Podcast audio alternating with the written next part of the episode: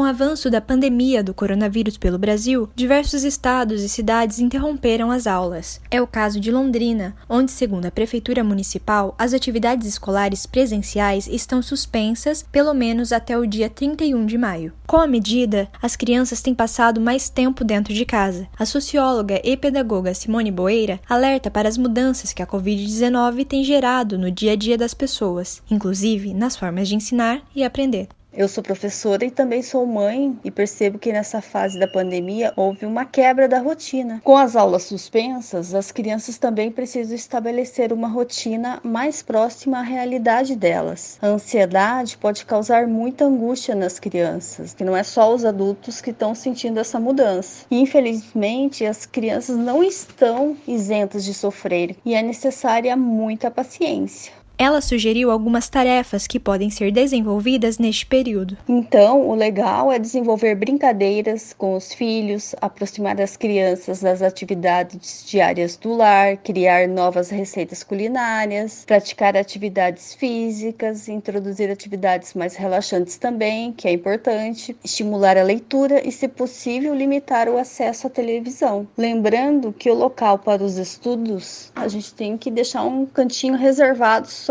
para estudo e ele deve ser calmo e confortável. Existem escolas que estão disponibilizando materiais de estudo e atividades online. Outras têm orientado os responsáveis a buscarem atividades que deverão ser realizadas em casa. Se por um lado essa proposta online da escola pode ser interessante pelo fato dos alunos não ficarem parados em relação aos estudos, por outro lado, alguns dias são mais cansativos para os alunos e para os professores, tanto por conta do tipo da, da atividade também pela quantidade. Para que os alunos entendam a importância das aulas em casa, é preciso apostar no diálogo, devemos conversar e explicar para eles. A profissional chama atenção para que os acompanhantes dos menores fiquem atentos à estratégia adotada pela escola e procurem demonstrar interesse pelo que eles estão aprendendo. Nesse momento, as famílias também vivem muito o home office, né, que é o trabalho em casa, com grande demanda de trabalho que exige concentração. Mas é importante reforçar essa interação e essa participação. É legal montar um cronograma junto com o seu filho, tentar estabelecer algumas metas semanais. Isso ajuda para que eles tenham uma performance maior.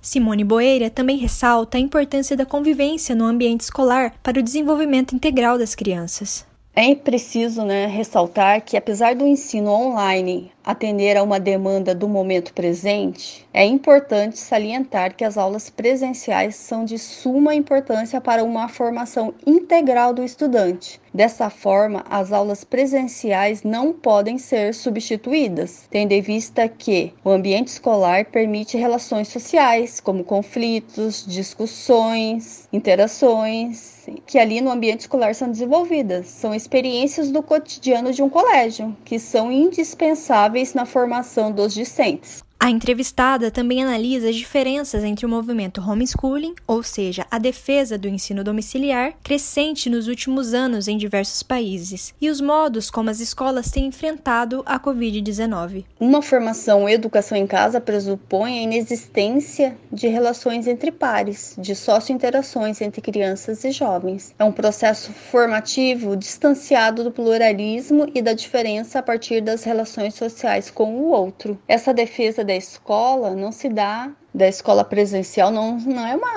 A gente não pode falar de uma forma romantizada, né? Porque as escolas também têm muitos problemas e violências. Não são questões passíveis de superação a partir do fechamento de escolas. Então, porque a escola tem esses problemas, então nós temos que fechar as escolas? Não, nós temos que debater e propor soluções, porque o convívio dos estudantes né, com o outro é muito importante para a formação um sujeito que se pretende integrar, um cidadão. Outro argumento, né, que é utilizado, contraponto à questão do homeschooling no Brasil, diz respeito ao fato de termos pais que são trabalhadores na ativa, que estão no mercado de trabalho. Então, eles não têm um tempo útil para ser destinado ao ensino do filho, né, em formação ou em processo de aprendizagem. É importante destacar que no Brasil, a educação à distância, ou seja, medida por tecnologias de informação e comunicação, na qual alunos e professores estão separados, física ou temporalmente, Infelizmente, não é uma modalidade de ensino permitida para as crianças. Atualmente, ela pode ser implantada na educação de jovens e adultos, educação profissional, técnica, de nível médio e na educação superior, segundo diretrizes do Ministério da Educação. Tainara Junqueira, para o Tecendo Redes.